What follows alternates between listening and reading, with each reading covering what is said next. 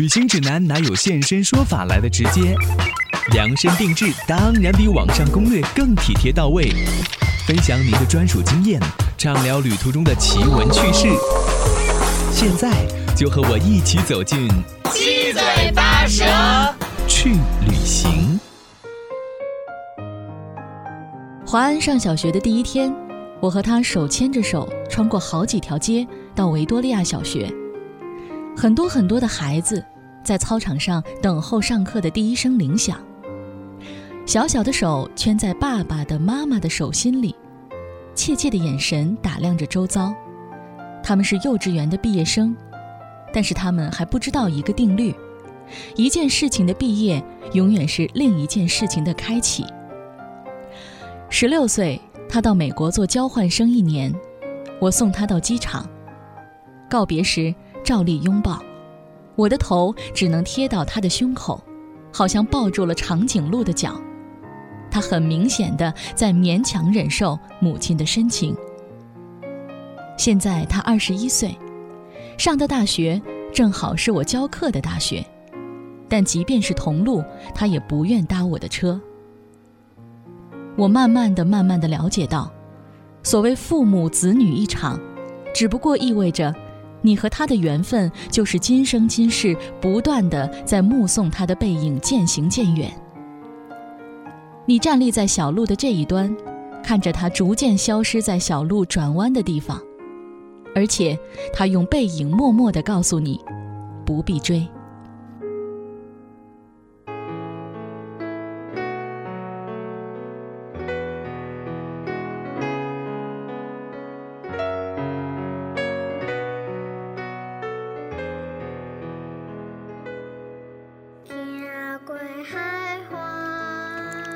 各位来自全球的听友还有网友，你好，我是子聪，欢迎你收听今天的七嘴八舌去旅行节目。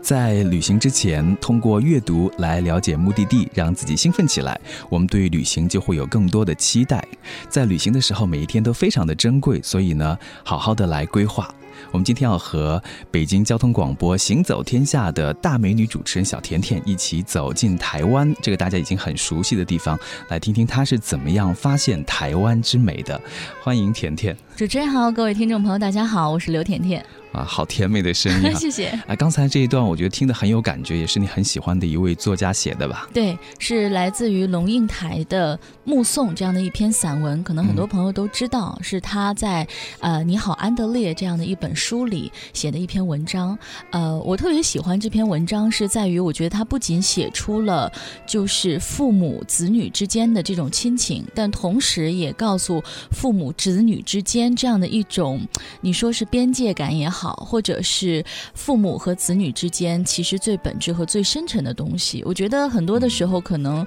我们的父母或者子女之间，呃，有的时候会缺乏这样的一种勇气和彼此离开这样的一份，怎么说呢？就是能够做出这样一件事情的这样的一个勇敢的心态。所以有的时候看这篇文章，我会觉得很。勇敢，但同时也会有一点点心酸，但可能这才是生命的一种必然吧。是，就不管你去不去台湾，龙应台很多的书，它的文字都会给你带来很多的感动，对，会让觉得特别的温暖。对啊，有的时候这种就是它会是一种温暖，但有的时候其实它也会引发人的一些思考。就这些思考可能会在你刹那间接触这个文字的时候，会觉得有一点点残忍，但其实你会觉得可能经过一些。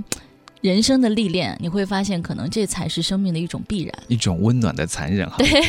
你在去台湾之前就读了很多相关的一些书籍，有很多自己喜欢的台湾的作家，一些文学作品了吧？呃，其实因为我我很喜欢旅行，嗯，然后我又是一个就是还挺有强迫症的人，所以我怎么强迫？对，就是在旅行之前我会。定一个特别详细的路书，然后同时在去到一个地方之前，可能我会去阅读一些和它相关的文字。比如说我在去意大利之前，然后因为我会去很多博物馆，所以我可能会把这个詹森艺术史然后稍微看一下。然后去到台湾之前，可能我会想到会去一些地方，所以可能会去看一些纪录片啊，去看一些书啊。比如说去台湾之前，可能我还会去看台北故宫这个纪录片，因为我会觉得。否则去看什么呢？就是你只是看到说哇好美，但是它美在哪儿？然后它背后有哪些？呃，惊心动魄，或者是这个百转千回，我觉得其实可能还是需要做一些知识上的积累，可能玩起来才会觉得更更充实一些。我看过你做的那个路书，是在一四年的时候去台湾的时候做的，第一天做什么，而且是细到那个时间点，而且。感觉好像是旅行社给游客做出来的那个安排一样，哦，这太厉害了。就是我可能不一定说完全就是呃可丁可卯的按照那个时间去走，但是我会觉得有掌控感对我来讲还是比较重要的。有的朋友就说，那我随性的去旅游，到那个目的地之后问一下当地人，然后呢我再出去。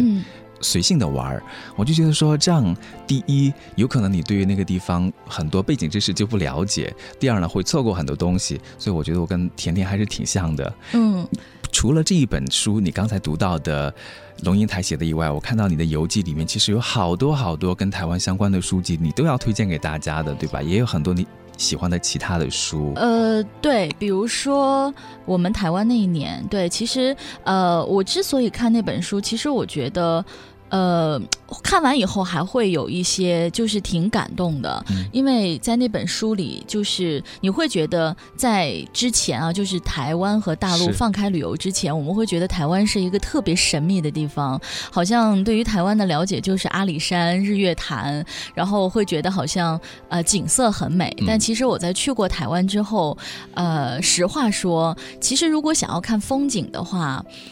就是大陆的这些大好河山，就足够让你看。呃，你说。日月潭或者阿里山美吗？很美，但是你会觉得它依然很小巧，就是不够像我们这么的壮阔。但其实台湾让我特别有感触或者特别感动的地方，反而是它人文的这个这个方面。比如说像我们台湾这些年，你会觉得它是从七八年左右开始写的。其实这个时间节点，我会觉得很有意思，因为在那一年，好像台湾开始逐渐的腾飞也好，或者开放也好，其实咱们也差不多。你会觉得。不知道到底是不是一种冥冥中的巧合啊？就是好像大家在同一个时间开始转向，比如说经济发展也好，或者大家心态愈发开放也好，我会觉得可能很多的时间节点，台湾跟大陆啊。差不多是同时发生的，或者说发生的这个历程几乎是相同的。所以你看到这本书以后，你会发现，其实我们真的是就是同根同种、同宗同源。对，可能值得惊喜或者值得让我们心潮澎湃的地方差不多，但是值得我们去反思，然后值得我们去铭记，或者呃，会让我们觉得有一些心酸的地方，可能也很类似。这也许是我们。就是华夏民族在骨子里的这种根，然后你会觉得看了这样一本书，台湾可能就变得不再那么遥远或者那么陌生，呃，你对他的这种感觉就会变得更亲切一些。像我们从小就了解台湾，而且看了很多跟台湾相关的一些书籍、综艺节目，嗯，像我们小的时候也听很多台湾的广播，所以有一种特别的感情在。我记得零八年的时候去的时候，那种兴奋的感觉是后来。到其他国家去旅行的时候，就再也没有的，特别是走出机舱的时刻，嗯，那种感觉就不知道为什么会有那种快乐、那种兴奋。我觉得其实好多人跟我说说喜欢你喜欢台湾，那你可以去日本，说因为其实可能你去到日本你会更喜欢那样的一种感觉，因为毕竟台湾被日本占领了很多年，很多的这种生活习惯也好，甚至它的这个街道布局、它的教育体制、它的文化等等，受日本的影响很深。但是其实。我真的去到日本之后，我会觉得好像没有那么多的心灵共鸣。就是你会觉得它很漂亮，然后呢，它很有秩序感，但是你会觉得它离我依然很远。但是去到台湾的时候，我就会觉得啊，为什么好像心可以一下子贴得那么近？呃，你会觉得好像甚至会有一些感动在里面。所以我觉得其实这是台湾特别让人觉得很难以割舍或者很难以放弃的一个地方，或者说它会是很有吸引力的。所以前后你去了有五次之多。第一次是什么时候去的呀？第一次是二零一一年的九月，就是中秋长呃小假期，其实其实只有四天嘛，当时就只能在台北转一些所谓地标性的这些建筑。哎，你第一次到了台湾的时候，那个心情是怎样的？其实机场感觉上差不多。哪个机场？呃，桃园。但是你会觉得哦，原来我真的是。落地台湾了，就是我真的踏上了这片土地，然后我会觉得其实。你会觉得很奇妙，因为毕竟对于我们这一代人来讲，在。呃，两岸三通之前的很长一段时间里，我们觉得好像这片土地是可望而不可及的，我们很难去到，尤其是拿着我们的这种证件。但是两岸三通之后，你会觉得原来其实这也是我们的一部分，就是这是我们文化的一部分，我们基因的一部分，血液的一部分。然后尤其出到出了机场，当你真的走上这片土地的时候，你会发现很多相同，也有很多不同。比如说我印象很深刻，因为我们是交通广播，所以可能我会很关注交通这个层面。当我第一次出了这个机场，然后坐到这个大巴的时候，我还我在想说，这是有轨车吗？为什么会这么平稳？好像它并没有。踩刹车或者踩油门儿。后来我在仔细的观察，我会发现，比如说机场会有限速，可能限速是一百二十公里，然后所有的车就都行驶着一百二十公里这样的一个速度，于是它就不会说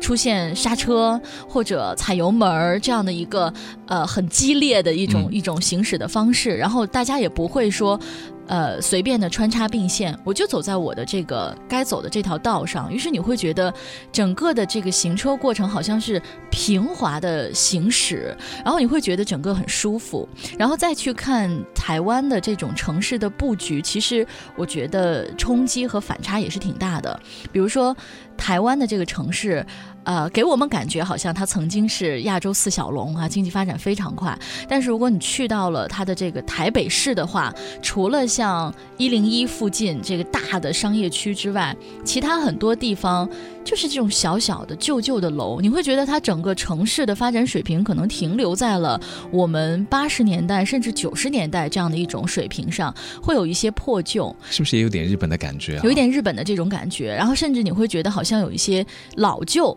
对，古朴，特别是去南边的时候，更是这样。但是整个人和人交流起来，或者说它整个城市的这种交通体系、这种呃社会保障体系，或者说它的这种公共服务体系，你又会觉得其实它很人性化、很先进。就是它这样的一种人文的理念是在二十一世纪的，然后它的城市建筑是在八九十年代的，所以这样的一种强烈的冲突和对比，你也会觉得很有意思。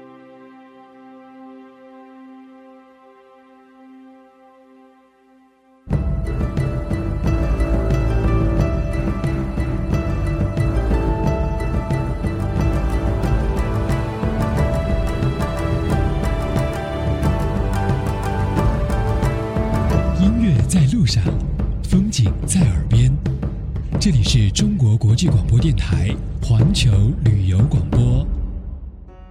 你第一次去只有四天的时间，肯定是不够的。对。后来又去了五次，我想问一下，就是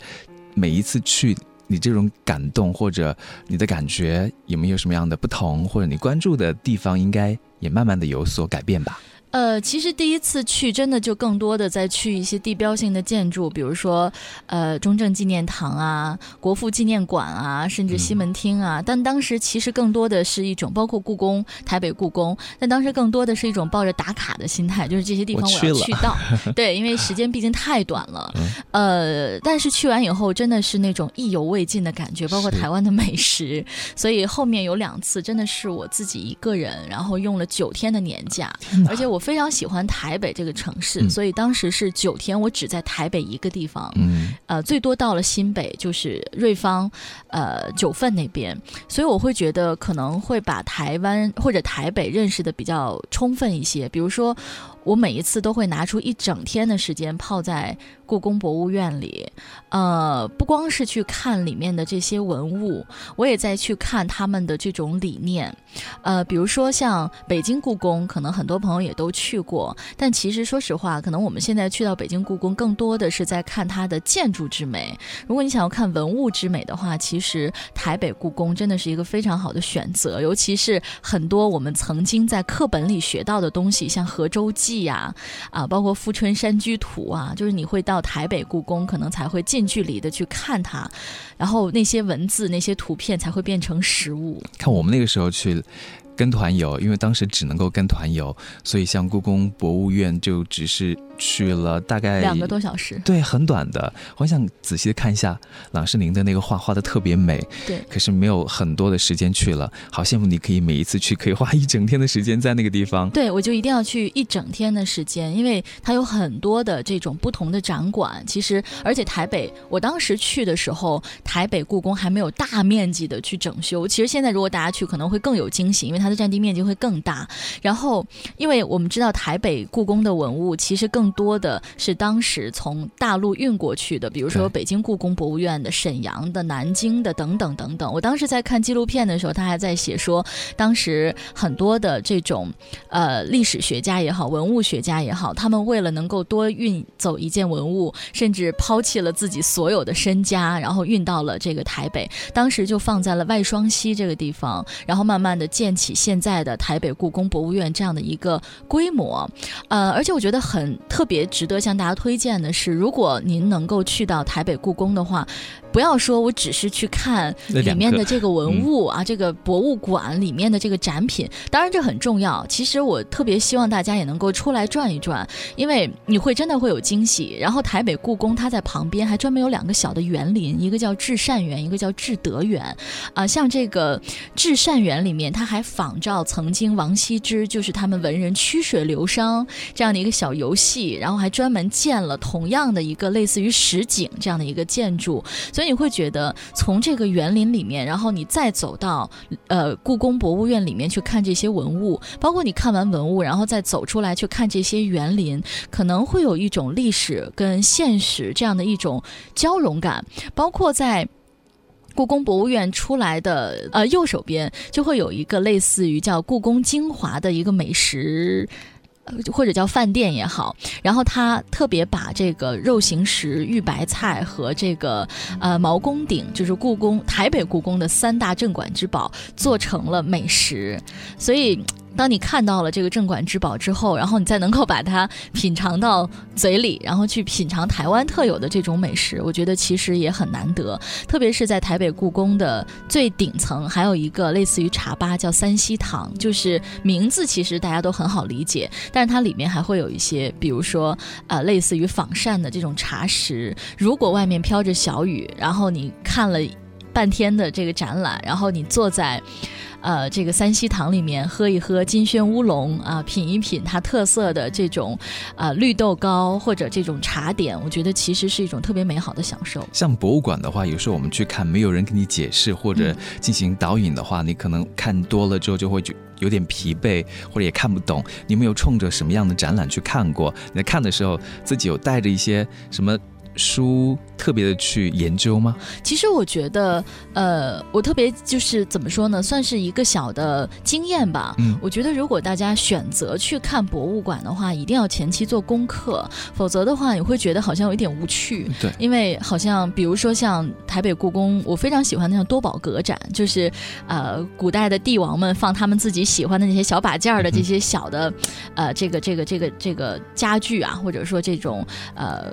物品。的这样的一个展览，但是我觉得如果没有前期的一些。呃，准备的话，可能你看起来它都大同小异，但如果你看过之后，可能你会有不同的这个侧重。比如说，我在去之前特别看了台北故宫这个纪录片，然后我当时特别喜欢汝窑的那个雨过天晴瓷的那种感觉。然后当你真的找到了这个瓷器的时候，然后当你真的去看的时候，你就会有一种好像老朋友见面这样的一种感觉，你会觉得很熟悉，甚至很惊喜。包括其实我个人是清史算是入门级的这种爱好者。然后你会觉得去对比，比如说乾隆和雍正和康熙这样的一种 他们的审美取向或者他们的审美感受的时候，也会觉得很有意思。当你真的看到了雍正朝的那种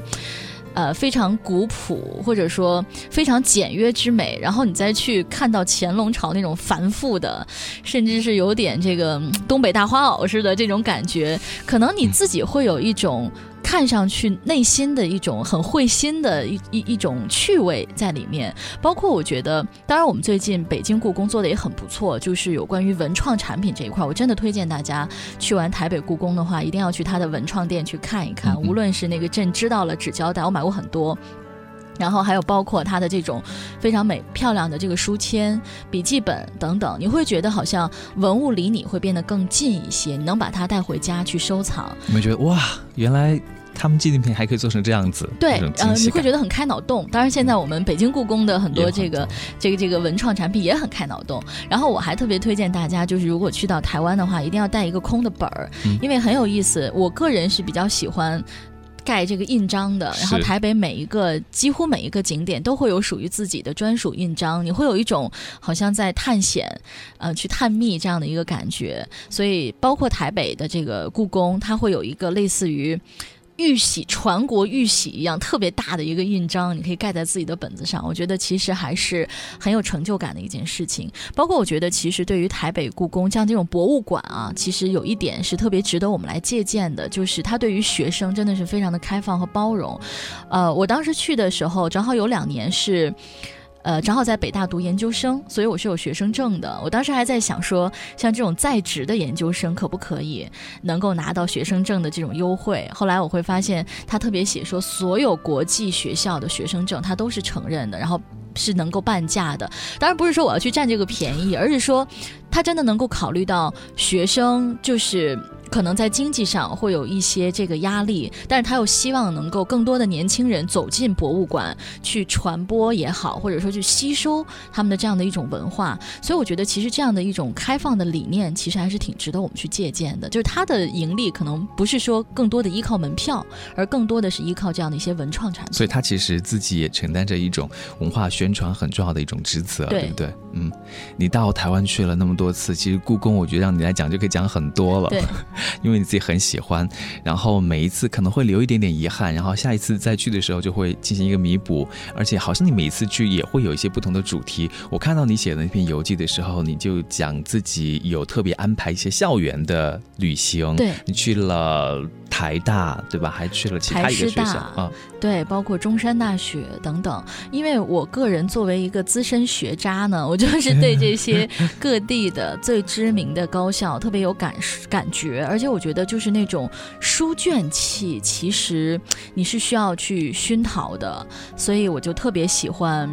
呃，去去到高校。是，抱抱歉，我就特别喜欢去到这种这种高校，然后尤其是像。台湾大学也是一个非常有历史文化的或者有积淀的一个地方，所以我基本上每次去到台湾的第一站，因为我一般会坐早上起来八点的那班航班，然后到台湾正好是中午，然后放下行李，下午的这一段时间就正好去逛逛台湾大学。我觉得其实每一次都会有。不一样的感受，而且从台大的正门你会发现它非常小，是一个小小的门，不像我们很多的这个学校是好像特别恢宏的一个大门，它那种小小的校门反而让你觉得好像很古朴，然后就是一种很厚重的底蕴。我不需要靠什么样的宣传或者多么豪华的装饰来凸显我的地位，可能我的这样的一个。呃，地位或者我的这个内涵是是靠时间的积淀来完成的。包括在台湾大学，你进到它的校门的右手边，就会能看到一个小小的墓地，就是台湾大学的曾经的一任校长傅斯年先生的这个墓墓呃，这个这个这个算是陵墓啊，放在这个台大里面。傅斯年其实也是非常有名的一位学者啊，他曾经是五四运动的这个号召者和创始人。然后我在这里啊，再推荐大家一本书，叫《南渡北归》，可能很多朋友也看过。它就讲的是在民国时候这样的一些所谓的各位大家们啊，曾经在那样一个战火纷飞的年代，他们的人生轨迹，他们的人生历程。比如说像傅斯年呀，像这个啊林徽因呀，像梁从诫啊、梁思成啊等等很多的这些。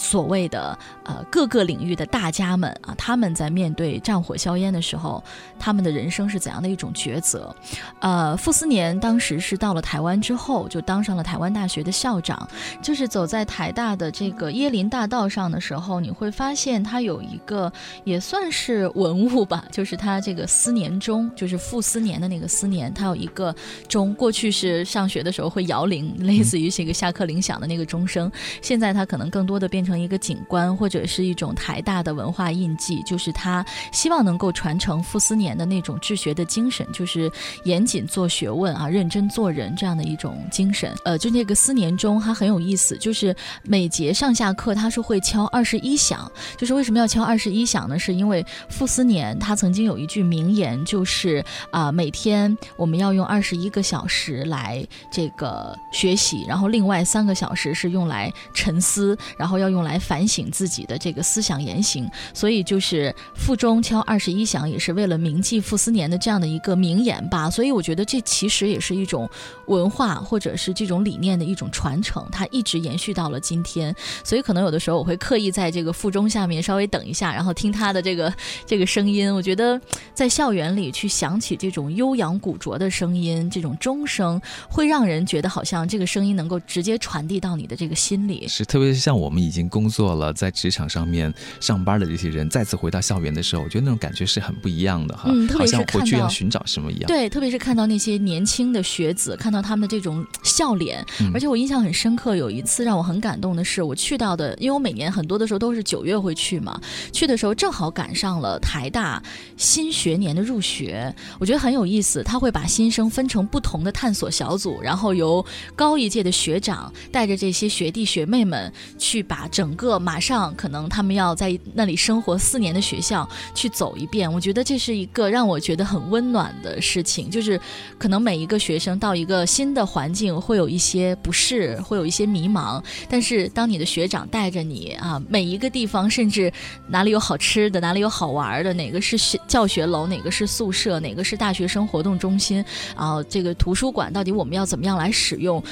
就像家里人介绍自己，欢迎新的亲兄弟姐妹那样的一种感觉介绍给你的时候，我觉得这样的一种关怀会让人觉得心里特别的柔软和温暖。嗯，啊，说到这个校园这一部分，其实你对于校园美食也是蛮有研究的。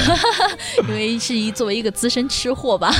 我觉得其实像台湾大学里面有一个小木屋松饼，如果大家去到的话，非常值得去尝一尝，因为这也是台湾大学的同学们票选的台大如果去旅行的话不得不去到的一个打卡地标性的建筑啊、每天还甚至台大自己的同学都会去排队品尝。口感真的是非常的松软啊，非常的甜美。然后每一次去，可以说都是不得不去品尝的一个美食。另外，出了台湾大学，在马路的对面就会有一个台一牛奶刨冰，啊、夏天是刨冰，然后冬天就会是那种热的芋圆，呃，非常大一份儿。我觉得女生的话，一个人真的吃不了一份儿。如果大家结伴的话，比如说两个人其实买一份儿，四个人买两份儿就足够了。而且料给的给的非常的足，然后口感也非常的好。如果大家去到台大的话，可以去品尝一下。另外，其实还特别推荐的就是台湾国立师范大学。呃，如果说台大是那种很厚重的古朴之美的话，台师大就是那种很文艺小清新范儿的。呃，然后呢，在台师大其实特别建议大家去完台大以后再去，因为每天晚上台师大会有非常好吃的夜市，除了美食之外，还有学生们很喜欢的一些饰品啊、服装啊等等。然后台师大的夜市里面的这个灯笼卤味，建议大家一定要去尝一下，真的。哎，真的是入口难忘啊！每一次都要重新再去吃到嘴里，我觉得才能够满足我台湾之行这个口欲这一部分的这个享受。我们节目的主题叫做“用脚步去丈量台湾”，嗯就是你写的文章的这个题目。我觉得通过甜甜给大家的介绍，真的你会发现。好像我自己去的时候错过了好多的东西，用自由行的方式，在学校里面或者在博物馆里面待上一天，嗯你才可以有那么细心的一些感受，而且要有很多东西要靠自己去发现的。我们节目时间有限啊，在下期当中呢，再请甜甜来给大家介绍更多。好，谢谢你，甜甜谢。谢。